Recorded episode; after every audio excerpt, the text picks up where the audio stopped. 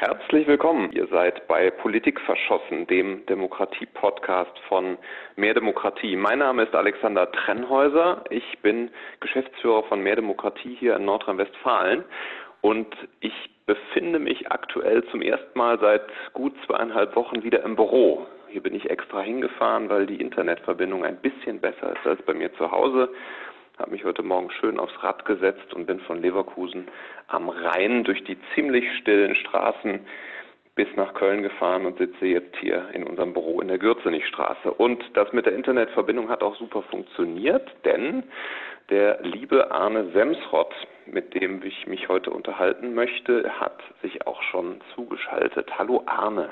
Hallo. Wo bist du denn jetzt gerade eigentlich? Ich bin auch im Büro. Ich bin auch mit dem Fahrrad hergefahren. Ich habe auch eine sehr gute Internetverbindung. Allerdings waren die Straßen nicht ganz so leer wie bei dir. Äh, ich glaube, Berlin und Neukölln, äh, die nehmen das noch nicht so ganz ernst. Alles. Da ticken die Uhren anders. Ja, bei, mir ist es wirklich, es fühlt sich an wie äh, ja, Sonntagmorgens oder so im Moment. Es ist wirklich, also für Fahrradfahrer ist es gerade eine sehr angenehme Zeit. Aber ähm, es wird sich ja auch wieder ändern. Ähm, ja, wir wollen uns heute unterhalten ähm, über Informationen, wie man eigentlich an Informationen kommt, warum Informationen in diesen Corona-Krisenzeiten so besonders wichtig sind und ähm, wir beide kennen uns nun auch schon einige Zeit. Wir haben zusammen mal ein Transparenz-Ranking herausgegeben, in dem wir die ähm, Transparenz- bzw. Informationsfreiheitsgesetze der Republik, also der Bundesländer, miteinander verglichen haben. Äh, da mache ich jetzt auch direkt mal Werbung ganz am Anfang. Äh, die Internetseite, auf der man sich das anschauen kann, ist www.transparenzranking.de. Da findet man ähm, diese ganzen Informationen, die wir damals zusammengetragen haben. Ähm, Arne, wenn du jetzt gesagt hast, du bist im Büro, was, was machst du so eigentlich? Ähm, ich befasse mich tatsächlich äh, sehr viel mit dem Zugang zu Informationen, also mit der Frage, äh, wie man denn eigentlich Informationen gerade so von öffentlichen Stellen gut bekommen kann. Und dazu ähm, leite ich ein Projekt namens Frag den Staat. Äh, fragdenstaat.de ist eine Online-Plattform, über die man so einfach wie möglich Informationen vom Staat kriegen kann. Also im Prinzip eine Plattform, wo ich eingebe, ja, das Innenministerium Nordrhein-Westfalen, von denen will ich was wissen. Äh, dann gebe ich vielleicht in einem Satz in einem Online-Formular ein, ähm, ich will dieses Gutachten, ich will diese Daten, ich will diese Dokumente haben, also zum Beispiel den Vertrag, den das Innenministerium gemacht hat, die Anweisung, die es an die Polizei gegeben hat, was auch immer, schickt das ab und fragt den Staat, versendet das dann automatisiert an äh, die jeweilige Behörde. Und wenn man eine Antwort bekommt, dann ist die direkt für alle online einsehbar. Das heißt, ähm, man kriegt nicht nur privaten Informationen, man befreit sie direkt für die Öffentlichkeit. Und das ist so ein Service, den wir machen, der ähm, jetzt gerade so in Krisenzeiten wahnsinnig viel aufgerufen wird. Ja, ich habe das auch jetzt nochmal ganz neu schätzen gelernt, ehrlich gesagt. Ich habe äh, letzte Woche auf eurer Seite entdeckt die Corona-Kommunikationsstrategie des Innenministeriums, was mich wirklich äh, gefesselt hat, weil ähm, ich, wie viele andere, glaube ich, äh, lese ich momentan wahnsinnig viele Artikel zu diesem Thema und ähm, kaum eine Veröffentlichung auf äh,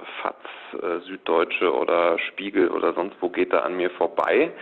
Ähm, und als ich dann diese Kommunikationsstrategie des Innenministeriums gelesen habe, sind mir einfach viele Sachen klar geworden und irgendwie, warum Politiker sich so zurückhaltend äußern, warum eigentlich immer eher die negativen Aspekte ähm, im Vordergrund stehen, warum eine Ausstiegs-Exit-Strategie momentan noch kommuniziert wird, das fand ich, also das finde ich ein wahnsinnig, fand ich ein wahnsinnig spannendes und wertvolles Papier. Äh, wie kommt ihr da ran? wenn das so auf eurer Internetseite ist?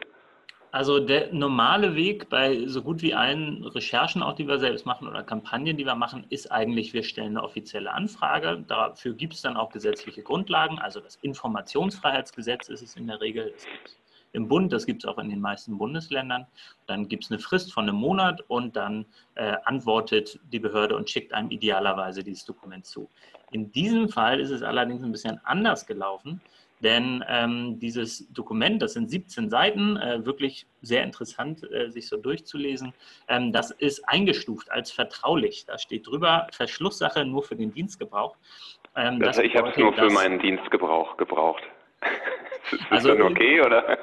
Gebrauchen kann man es auf jeden Fall in ganz vielen verschiedenen Kontexten, glaube ich. Ähm, dass diese Einstufung, die heißt quasi automatisch, dass eine Behörde die dann auch nicht auf Anfrage einfach mal so rausgibt. Wir haben aber gesehen, dass es viele, viele, viele ähm, Personen, viele Journalistinnen auch gerade gibt, die dieses Papier schon hatten. Es gibt also äh, mhm. relativ viel Berichterstattung in der Taz, äh, beim Spiegel. Ähm, alle möglichen Medien hatten schon über dieses Papier berichtet, haben es aber nicht veröffentlicht. Und dann haben wir uns gedacht, ja, dann müssen wir uns das halt mal besorgen. Auf verschiedenen Wegen haben wir es versucht, haben es dann äh, bekommen wo genau her, kann ich jetzt nicht so einfach sagen, ähm, aber haben das dann veröffentlicht, weil wir dachten, wenn sowieso schon da viel, viel drüber berichtet wird, wenn es offenbar dieses zentrale eine Dokument gibt, auf die alle Bezug nehmen, die der Bundeskanzlerin zugespielt wurde, die anscheinend auf dem, auf dem Tisch vom Innenminister liegt, dann sollten wir alle auch das Recht haben, ähm, uns diese zentralen Strategien durchzulesen, um dann letztlich einschätzen zu können, was passiert denn eigentlich. Ähm, und ich glaube, das ist so eine, ja, vielleicht eine Form der Selbstermächtigung. Also nicht einfach nur darauf warten zu müssen, was jetzt, was jetzt irgendjemand vielleicht bald hoffentlich macht, sondern besser ein bisschen selbst einschätzen zu kommen, können, was denn vielleicht auf uns zukommt, was für Maßnahmen möglich sind, welche vielleicht auch nicht möglich sind, was realistisch ist und was nicht. Hm. Ja, wir haben ja gestern, als wir telefoniert haben, auch so ein bisschen ähm, vorbesprochen, worüber wir uns heute unterhalten wollen und sind doch ziemlich schnell so auf den Punkt gekommen, äh, dass diese ja, Krisenzeit eigentlich wie so ein Brennglas ähm, viele Probleme offenbart, ähm, nicht nur jetzt ähm, in Bezug auf Informationsfreiheit, sondern auch viele andere Demokratieprobleme. Will nur kurz sagen, wir kämpfen jetzt gerade äh, für kommunale Bürgerbegehren und dass äh, die Corona Ausgangssperre oder äh, der Shutdown oder wie auch immer man das nennen möchte, äh, nicht dazu führt, dass äh, kommunale Bürgerbegehren äh, die Fristen auslaufen und dass sie einfach Pech gehabt haben, wenn sie ihre Unterschriften nicht sammeln konnten. Ähm, aber bei der Informationsfreiheit, finde ich, zeigt sich das auch nochmal verschärft. Ich meine, wir haben ja ein Papier des Innenministeriums, diverse Medien kennen, also mindestens einige hundert, wenn nicht sogar einige tausend Leute kennen dieses Papier. Es ist der Öffentlichkeit aber nicht zugänglich. Ähm, plus, man muss ja irgendwie auch immer wissen, dass es dieses Papier gibt. Also in der aktuellen Situation mit den bisherigen Informationsfreiheitsgesetzen ähm, läuft man doch den Informationen eigentlich immer nur hinterher. Und es ist ein ganz schöner zeitlicher Abstand, der jetzt äh, gerade in diesen Zeiten hm, ja, besonders wichtig oder schwierig oder wie auch immer sein kann, oder?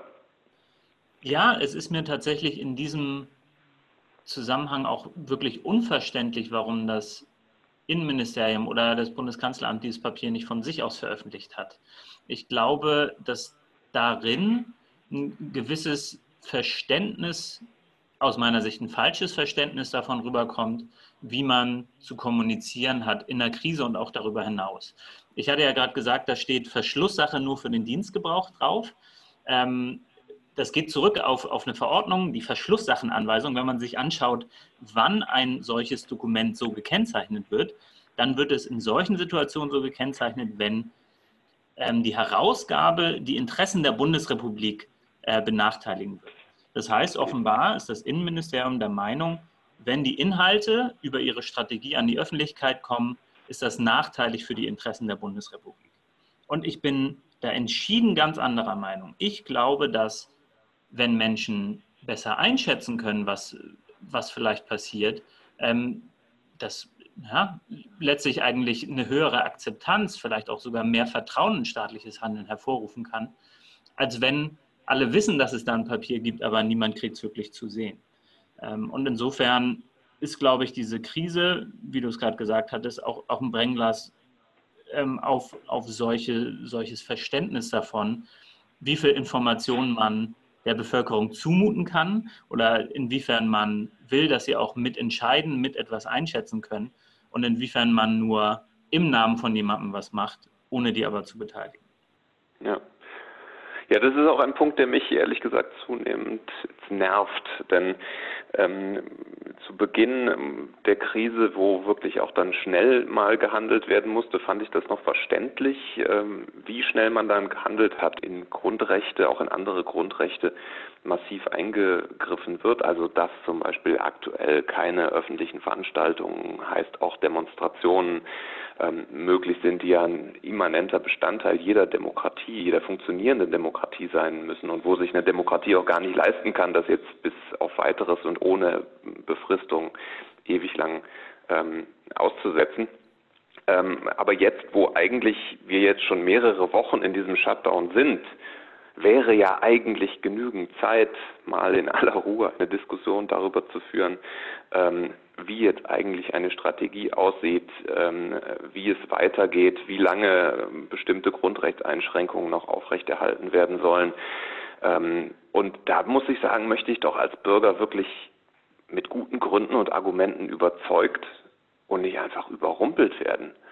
Ständig. Meine, wir laufen ja jetzt eigentlich schon wieder auf die nächste Situation zu, in der dann Entscheidungen wahrscheinlich relativ schnell getroffen werden, wenn wir am 19.04. die Maßnahmen neu bewertet werden und ähm, bis dahin ja, die Regierung eben nicht in eine öffentliche Debatte eingestiegen ist, ähm, dann ist ja klar, wer die Entscheidung fällt und wer an dieser Entscheidung nicht so viel beteiligt sein wird, nämlich die Bürgerinnen und Bürger. Also ist doch eigentlich der Zugang ähm, zu den wichtigen Informationen und auch zu den äh, ja nicht noch medial gefilterten Informationen ähm, ein unglaublich wichtiger Punkt. Ganz genau, weil, weil ich nämlich nur dann mich in eine Diskussion einschalten kann, wenn ich auch den Zugang habe zu den erforderlichen Informationen. Und das kann ja durchaus auch im Sinne von einem Ministerium, im Sinne von der Exekutive sein, weil das eben eine Akzeptanz erhöht. Also nur wenn ich auch wirklich verstehe, wenn ich den Zugang zu den Informationen habe, äh, um zu erkennen, wie ernst die Situation ist, nur dann werde ich auch akzeptieren, dass es besonders harte Maßnahmen gibt. Ähm, ja in, in, insofern glaube ich, dass so dieses althergebrachte Verständnis, was wir, glaube ich, in Deutschland äh, gerade so aus der ja, also aus dem preußischen Staat äh, relativ viel haben. Hier, ich bin der Staat, äh, das sind meine Informationen äh, und wenn da jemand rankommt, dann muss er mir aber schon sehr gut begründen, warum er da rankommt, dass das wirklich sich gerade in der Krise als total veraltetes Konzept herausstellt. Hm. Ich meine, das Konzept der Informationsfreiheit, das muss man dann vielleicht auch dazu sagen, ist ja äh, noch verhältnismäßig jung, oder? Also ich habe da so in Erinnerung, dass die Bundesländer so um die 2000er Jahre ähm, sich da so langsam vom Amtsgeheimnis verabschiedet haben. Ich meine, der ein oder andere, der jetzt vielleicht in führenden Positionen sitzt, hat seine Verwaltungsausbildung vermutlich noch vor dieser Zeit absolviert. Ähm, aber noch einmal, ist das für dich eigentlich ein angemessener Weg, dass, es, dass man es beantragen muss, dass man das äh, teilweise einen Monat oder so dauert, bis man die Informationen bekommt, oder müsste man nicht eigentlich einen anderen Weg gehen? Gerade in der Krise ist es ja offensichtlich eine Frist, die viel, viel, viel zu lang ist. Also ich kann nicht jetzt ein Strategiepapier anfordern, das ich in einem Monat vielleicht bekomme oft wird ja so eine Frist auch gerissen oder in anderthalb Monaten bekomme, wenn die Situation schon wieder eine ganz andere ist. Ähm, die neue Generation von solchen Informationsfreiheitsgesetzen, die nennen wir dann Transparenzgesetze, die setzen gar nicht mehr so stark darauf, dass einzelne Bürgerinnen zum Staat gehen, etwas beantragen und das bekommen, sondern im Gegenteil, dass der Staat schon zentrale Informationen von sich aus veröffentlichen muss. Dass also zum Beispiel Gutachten, Studien, Strategiepapiere, Verträge der öffentlichen Hand von sich aus vom Staat unverzüglich veröffentlicht werden, direkt online für alle einsehbar sind oder irgendwo ausliegen, wo man sie sich anschauen kann, dazu noch. Und wir also viele Informationen gar nicht mehr ähm, anfragen müssen. Und das ist ja im Übrigen was, was nicht nur ähm, den einzelnen Bürgerinnen und Bürgern was bringt, sondern tatsächlich auch der Verwaltung selbst. Denn wenn man sich da mal so ein bisschen in viele Verwaltungen rein ähm, reinhorcht, dann kriegt man schon ganz gut mit, dass viele Informationen den einzelnen Verwaltungsmitarbeiterinnen selbst nicht ähm, zugänglich sind. Also ähm, wenn wir jetzt wieder zurückgehen auf dieses Strategiepapier, das lag vielen Leuten im Innenministerium vor und im Kanzleramt, aber vielleicht im Umweltministerium nicht. Und die haben es dann auch über uns erst einsehen können. Ähm, denn natürlich sind solche Zugänge zu Informationen äh, wenn sie beschränkt sind, eben auch innerhalb einer Verwaltung beschränkt. Und wenn man eher in Richtung von solchen Transparenzgesetzen geht, die dann sagen, diese, diese und diese Arten von Informationen müssen aktiv veröffentlicht werden, dann glaube ich, hilft das wirklich allen Seiten. In meiner kann man jetzt so ein bisschen rumspekulieren. Es wundert mich ja schon, dass eigentlich äh, dass Jens Spahn und ähm, Armin Laschet, die gemeinsam antreten, äh, um ja nicht Doppelspitze, aber Vize und Spitze der CDU zu werden, ähm, in dieser Geschichte ja eigentlich dann doch eine Differenz haben, weil Spahn eindeutig, finde ich jedenfalls, den ähm, sich an diese Kommunikationsstrategie hält und Armin Laschet doch stärker in die Richtung geht, eine Exit-Strategie diskutieren zu wollen. Vielleicht ist es ja so, dass Armin Laschet das Papier gar nicht kennt. Dann spätestens jetzt kann er es einsehen. Fragt den Staat Herr Laschet, wann Sie zu. Herr Laschet, fragt den Staat.de ist eine sehr gute Plattform, aber Sie könnten es noch besser haben, wenn wir einfach ähm, Gutachten solcher Art ähm, proaktiv in Zukunft veröffentlichen und jeder sie sich anschauen kann, nicht nur Sie. Ähm, wie ist denn das mit dem anderen Gutachten, das ich gelesen habe von euch, auch, was ich auch sehr spannend fand, ist, äh, der wissenschaftliche Dienst des Bundestags hat sich mit den Ausgangsbeschränkungen beschäftigt. Der kommt ähm, zu dem Schluss, im Gegensatz zu anderen Stimmen, ähm, dass diese Ausgangsbeschränkungen aktuell in Ordnung sind. Habt ihr da auch eine, einen Monat drauf warten müssen? Weil es scheint mir doch ein recht aktuelles Gutachten zu sein. Ähm, nee, bei solchen Gutachten kann man relativ offen sagen, das ist auch gängige Praxis, dass Gutachten vom Wissenschaftlichen Dienst im Bundestag in Auftrag gegeben werden von Bundestagsabgeordneten in der Regel. Die gehen dann dahin und sagen, ja, ich will zum Beispiel eine Ausarbeitung zur rechtlichen Zulässigkeit von dieser Maßnahme oder jener Maßnahme. Das wird dann erstellt und innerhalb von einem Monat nach der Erstellung hat dann das Bundestagsbüro das quasi exklusiv. Und äh, in der Regel geben die das dann an bestimmte Medien, schön mit einem Zitat von sich versehen, das ist dann so der Deal. Und dann wird es veröffentlicht oder eben halt nicht veröffentlicht, aber zumindest darüber berichtet.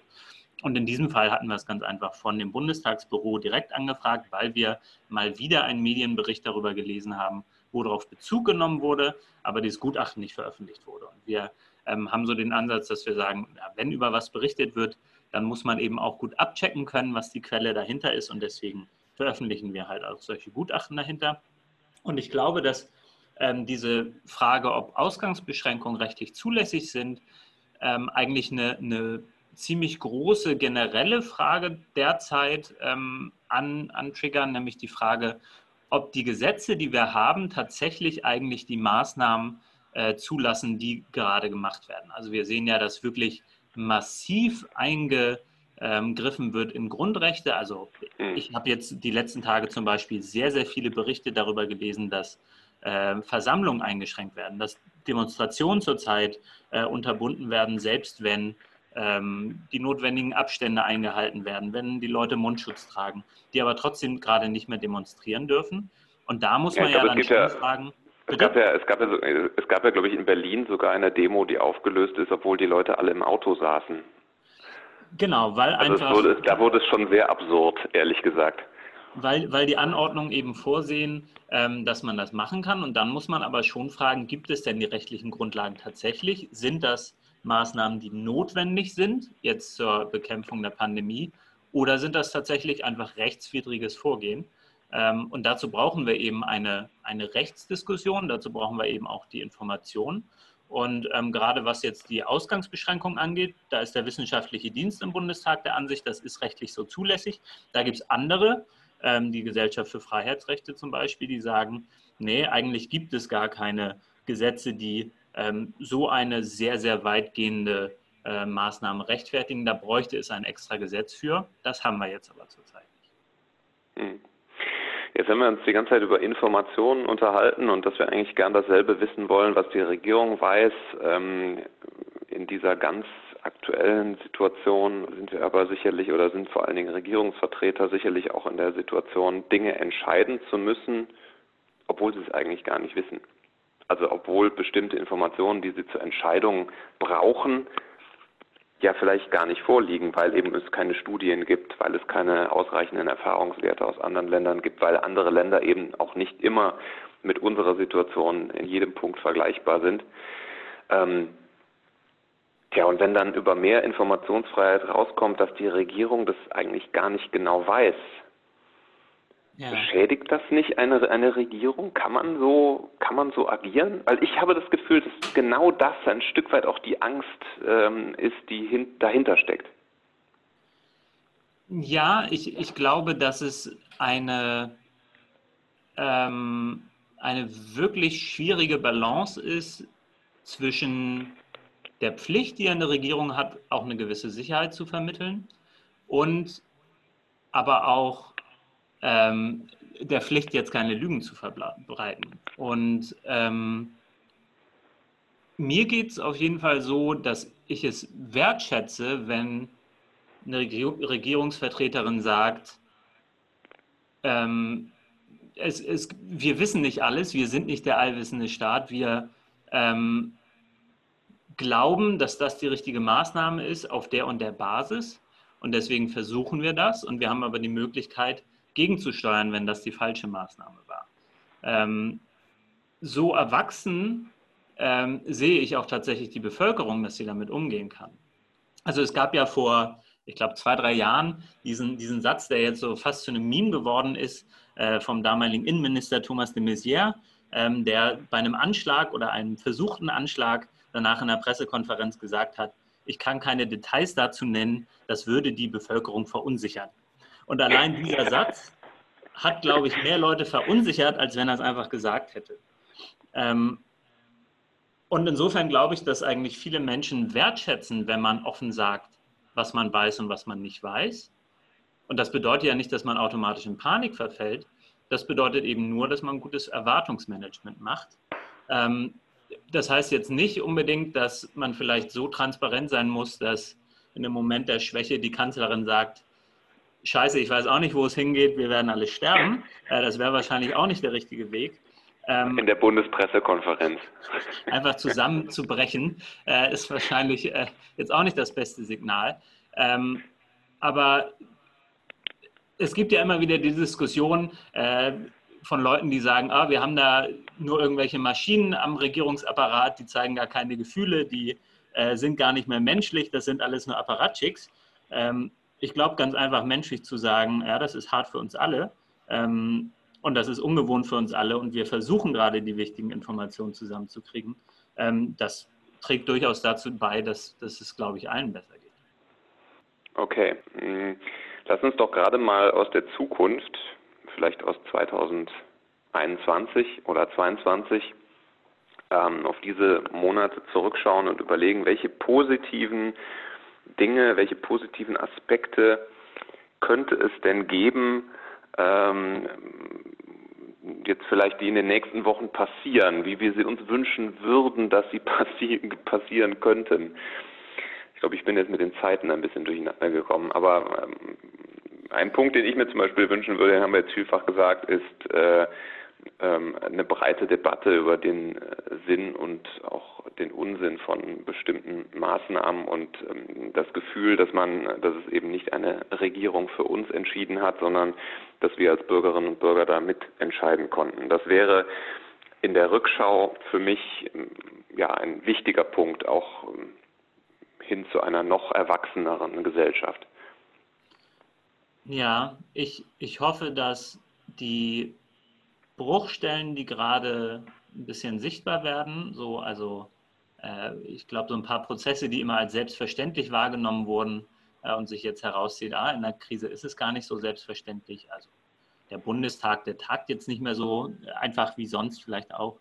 Ähm, dass das auf jeden Fall zu einer höheren Wertschätzung von, von demokratischen Prozessen führt, dass tatsächlich bei Regierungen auf verschiedenen Ebenen nochmal stärker klar wird, wie wichtig zivilgesellschaftliches Engagement und das Einbringen von so vielen aus der Bevölkerung ist, weil das zumindest meine Erfahrung gerade ist, ähm, dass ganz viel, viel Stärke und ganz viel von dem, was, was an Positivem passiert, gerade aus der Bevölkerung herauskommt. Und ähm, wahnsinnig viel Innovationskraft und, und äh, auch Solidarität in vielerlei Hinsicht ähm, passiert. Und, und ich würde mir wünschen, und jetzt auch wenn Optimismus nicht unbedingt so mir so nahe liegt, aber ich, ich hoffe auf jeden Fall, dass das passiert ist, dass diese Erkenntnisse, die, die glaube ich, viele gerade in dem Zusammenhang haben,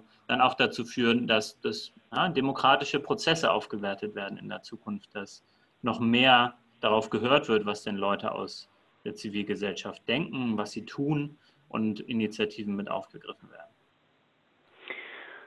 Ja, ist ein, ein Stück weit äh, auch das Erkennen, dass Demokratie eben dann doch nicht nur Parlamentarismus ist.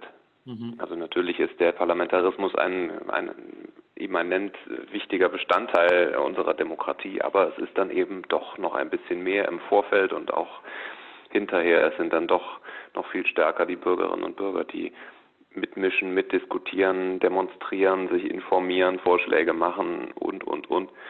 Ich finde ja übrigens, ein, ein Punkt, der mich wirklich positiv stimmt, ist diese Diskussion um die Corona-App und wo ich schon das Gefühl habe, dass mh, hm, sich die Grundsätze von Datensparsamkeit äh, und Anonymität und Datenschutz ähm, ein Stück weit mehr durchgesetzt haben, als das am Anfang der Fall schien. Also das, da hoffe ich mir oder da erwünsche, da wünsche ich mir, dass da vielleicht noch ein bisschen ähm, mehr passiert in den nächsten Wochen, wenn wir dann zurückschauen und sagen, Mensch, das, das war wenigstens was Positives, was wir aus dieser Zeit mitnehmen konnten.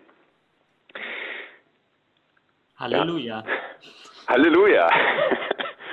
Arne, vielleicht zum Schluss, wie machst du das so? Wie hältst du die gute Laune? Weil man muss, ich meine, das sind jetzt keine schönen Zeiten, aber man kann jetzt nicht über den ganzen Tag betrübt sein. Das ist ja auch nicht gesund.